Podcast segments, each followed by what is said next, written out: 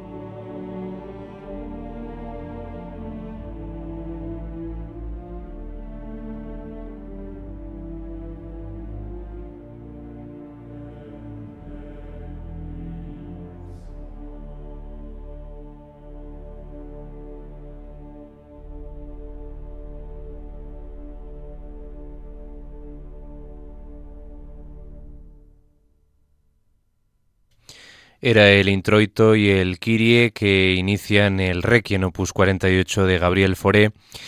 y en los que ya se evidencia el carácter apacible, amable, totalmente mm, conciliador de el difunto ante la visión de la muerte, esa visión esperanzada, consoladora, que nunca antes se había producido en la historia de las misas eh, de difuntos a nivel musical y que Foré aquí pues eh, parece pues eh, sentar precedente para que otros compositores luego como su compatriota Maurice de haga exactamente lo mismo, ¿no? Haga esa visión tan esperanzadora ante la muerte. Tanto es así que en el Requiem Foré omite lo que es la secuencia que caracterizó a la mayoría de los eh, requiems eh, románticos contemporáneos suyos y, previos, como el requiem de Mozart, eh, el requiem de Verdi, por supuesto, el de Borsak, el de Berlioz y, tantísimos otros, ¿no? Omite todo lo que es el dies irae, la escena del juicio final, por lo tanto, tampoco hay rex tremende, no hay confutatis maledictis, no hay lacrimosa, y va directamente al ofertorio. Es lo siguiente que hay después del introito y el kiri. En el ofertorio encontramos eh, una página coral también de, de gran recogimiento y un aria para el barítono, ya que esta composición, el requiem, está escrita para el preceptivo coro y con eh, la adición de dos solistas que solo cantan de manera puntual, sobre todo la soprano, ya que únicamente se la confía el pie Jesu. El barítono interviene en el ofertorio, concretamente en la parte Hostias et Preces, después del Domine Jesucriste, y también aparece en el Liberame, que es, por así decir, la parte más dramática junto con el Agnus Dei y quizá este introito que hemos escuchado de todo el Requiem. El resto es eh, eh, como digo, una visión consoladora, eh, dulce mm, ante la muerte. Vamos a pasar a escucharlo y no sin antes decirles que este requiem fue escrito entre 1886 y 1888. Ya estaba consolidado el lenguaje musical de Gabriel Fauré y se interpretó por primera vez en la iglesia de la Madeleine a comienzos del año 1888 88 en unos servicios fúnebres y en mayo de ese mismo año ya como concierto, o como obra eh, de concierto mm, desligada de unos servicios eh, funerarios, fúnebres. Vamos a escuchar, como digo, este ofertorio de uno de los requiems más consoladores de la historia, como es el requiem de Gabriel Forel, protagonista del espacio de hoy de Enclave de Dios en Radio María.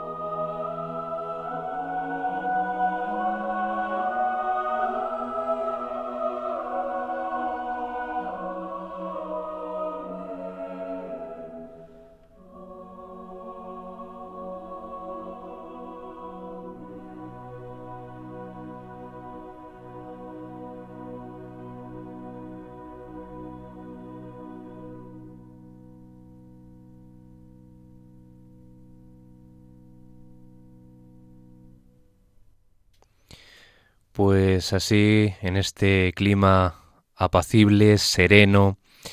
tranquilo, concluye este ofertorio compuesto por el Domine Jesucriste y el Hostias et Preces, aquí convertido en un área, como hemos visto, también muy reposada para el barítono. Y bueno, eh, a veces Foré utiliza el coro a capella, como en el gregoriano, ya hemos dicho que estudió en la escuela Niedermeyer, una escuela que tenía como objetivo educar en las formas tradicionales a toda una nueva generación de organistas y maestros de coro tras los estragos que había producido la Revolución Francesa y la irrupción de la ópera italiana en la música francesa y quería, por lo tanto, esta escuela recuperar los valores tradicionales de lo que era la música francesa de capilla, la música religiosa, sacra eh, del pasado. Y eso, pues eh, Foré también eh, lo vierte aquí en este requiem con su estilo, eso sí, personal, en el que pues innova a través de las modulaciones, eh, la armonía, y también pues la instrumentación, aunque la instrumentación no es que sea demasiado rica, porque mm, se compone uno de los tres arreglos, ya que esta composición tiene hasta tres arreglos, pues de una orquesta de cuerda con eh, la familia de los vientos y también tenemos metales eh, y la adición que es obligada, claro que sí, para los solos que a veces eh, efectúa y también como acompañamiento el órgano. El órgano es esencial en este requiem de Foré casi como instrumento solista, casi como un solista más, ¿no? De, estos dos, tanto la soprano como el barítono que arropan al predominante coro. Pasamos ahora al Sanctus del Requiem de Fore.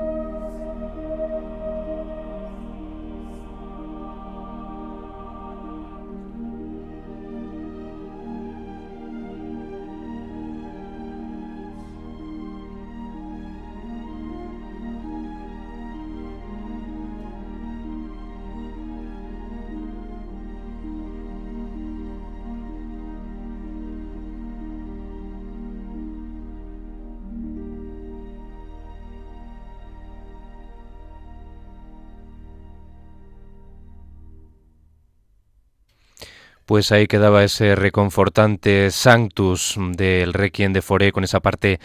central más solemne, más gloriosa en la que el texto dice Osana in excelsis Deo y en la que pues se escucha más eh, fuerte a las voces corales y al acompañamiento del órgano que en muchas ocasiones, como yo decía, pues es un instrumento eh, solista, pero que en eh, mayor parte pues dobla ¿no? la, función de la orquesta. Y bueno, pues eh, seguimos recorriendo este requiem de Forén, este programa al compositor francés dedicado, un requiem que se compuso para la iglesia de la Madeleine, institución en la que entró Foré como director de coro en 1877 y la que permaneció 20 eh, años, lo que él eh, llamaba pues eh, su trabajo de mercenario, ¿no? Porque tenía que estar obligado a partir de 1883 aproximadamente a dar clases de piano y a organizar un servicio musical diario en la iglesia de la Madeleine. La orquestación definitiva de este requiem culminará en, el año 1900, a pesar de todas esas eh, revisiones y esas nuevas eh, versiones y reorquestaciones del original. Pues ahora llegamos al Pie Jesu, que es otra de las partes que no es habitual que se incluya en los requiems, digamos, clásicos, eh, pero que compositores como Foré optan por incluir este Pie Jesu, que es el solo de soprano y la única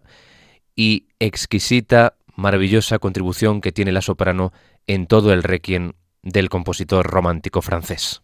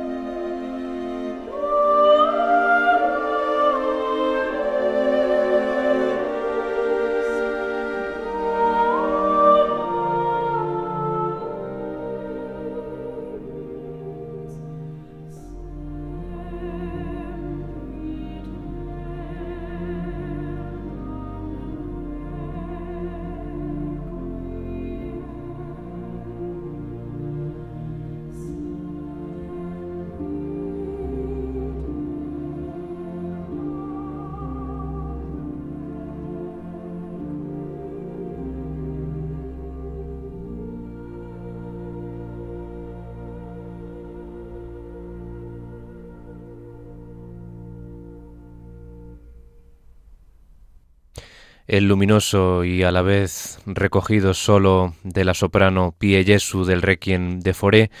que combina y refrasea o parafrasea los versos finales del Dies Irae y del Agnus Dei. Pie Jesu Domine dona eis requiem, dona eis requiem sempiternan. Uso opcional en los requiems, como decíamos, y prácticamente es Foré uno de los primeros que decide incluirlo en su misa de difuntos. Y llegamos al Agnus Dei, precisamente, Quitolis Peccata Mundi, en donde eh, recupera Foré parte del material que utilizó de carácter eh, dramático en el eh, introito. O sea, tenemos unas frases amenazadoras de la cuerda aquí también en el Agnus Dei, a pesar del carácter pacífico y sereno con el que comienza esta página, también netamente coral. Antes de decirles que el inicio de la composición de este requiem de Foré pues se produjo tras la muerte de su padre y antes de terminarla, de concluirla, también lamentablemente su madre falleció. El requiem, por lo tanto, puede ser visto como una expresión de la tragedia personal del compositor escrita tras la muerte de sus padres, aunque se suele indicar que Foré dijo que su requiem fue compuesto por la alegría por ello, por, ese, eh, por esa partida hacia la casa del Señor de sus padres, aunque pudiera no haber sido sincero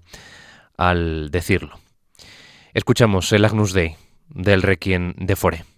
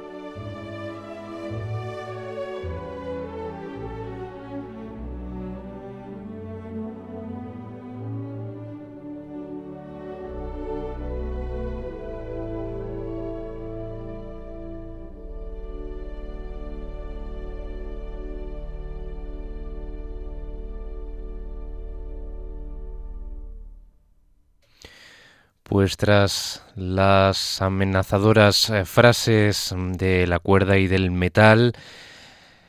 en este Agnus Dei pues vuelve otra vez la apacible, amable melodía del inicio en este Agnus Dei del Requiem Opus 48 de Fore que ya va llegando a su fin. Queda escuchar el Libérame Domine en la que pues encontramos también una página que no es de las eh, habituales.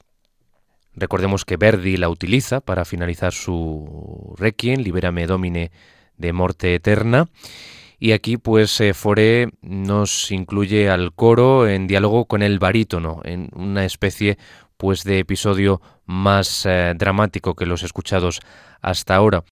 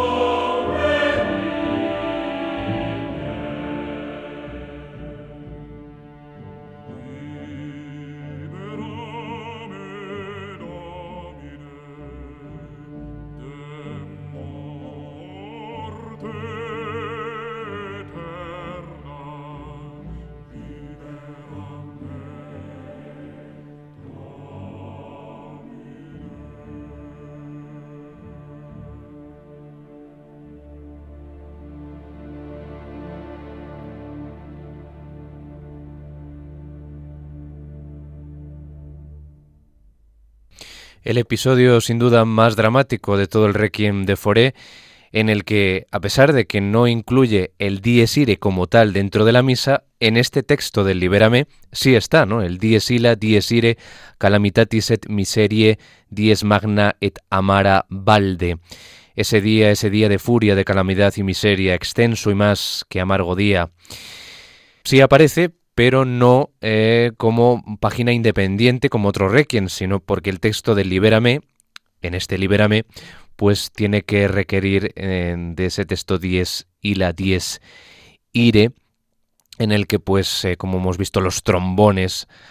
es cuando aparecen para describir los horrores apocalípticos del infierno, a pesar de que esa no es la intención de este requiem del compositor francés en ningún momento, el de describir los horrores del juicio final. Porque lo que quiere es mostrar cómo las almas entran en el paraíso y para eso se vale del imparadisum muy escasamente utilizado en los requiems clásicos eh, que han musicado los compositores a lo largo de los siglos. Es opcional y poco frecuente el uso en música de esta antífona En el paraíso os guíen los ángeles, que al llegar los mártires os reciban y puedan ellos guiarte hasta la santa ciudad Jerusalén. Los coros de ángeles te reciban y con Lázaro, que alguna vez fue pobre, puedas obtener el reposo eterno. Con esto les voy a dejar ya hasta el próximo programa de Enclave de Dios, no sin antes decirles que hemos escuchado la maravillosa versión de la soprano Silvia McNair y el barítono Thomas Allen el organista John Birch, la Academy of St. Martin in the Fields Chorus, dirigido por Laszlo Heltay, y la Academy of St. Martin in the Fields, todos bajo la dirección de Sir Neville Mariner. Esta es la versión que hemos utilizado de este Requiem, opus 48 de Foré, que espero que haya sido del agrado de todos y con la que hayamos podido eh, acercarnos más a la memoria de nuestros queridos difuntos que están ahí eh, en el cielo para velar por nosotros y que Foré en este requiem pues veló también por ese eh, consuelo ¿no? que él entendía que era pues la muerte, ¿no? un arrullo, algo consolador, algo esperanzador y eso lo mostró, lo vertió en esta misa de Requiem única eh, y que representa la quinta esencia de su estilo depurado eh, y, tan delicado como el de ningún otro compositor y que abre las puertas a músicos como Claude Debussy. Y cuando en 1924 Foré fallece de una neumonía, los compases de este Requiem, que garantiza una entrada gozosa en la eternidad, como nos describe, nos muestra este Imparadisum, sonaron en las exequias del compositor. Que sigan disfrutando de la programación de Radio María, sean muy felices sobre todo y hasta muy pronto.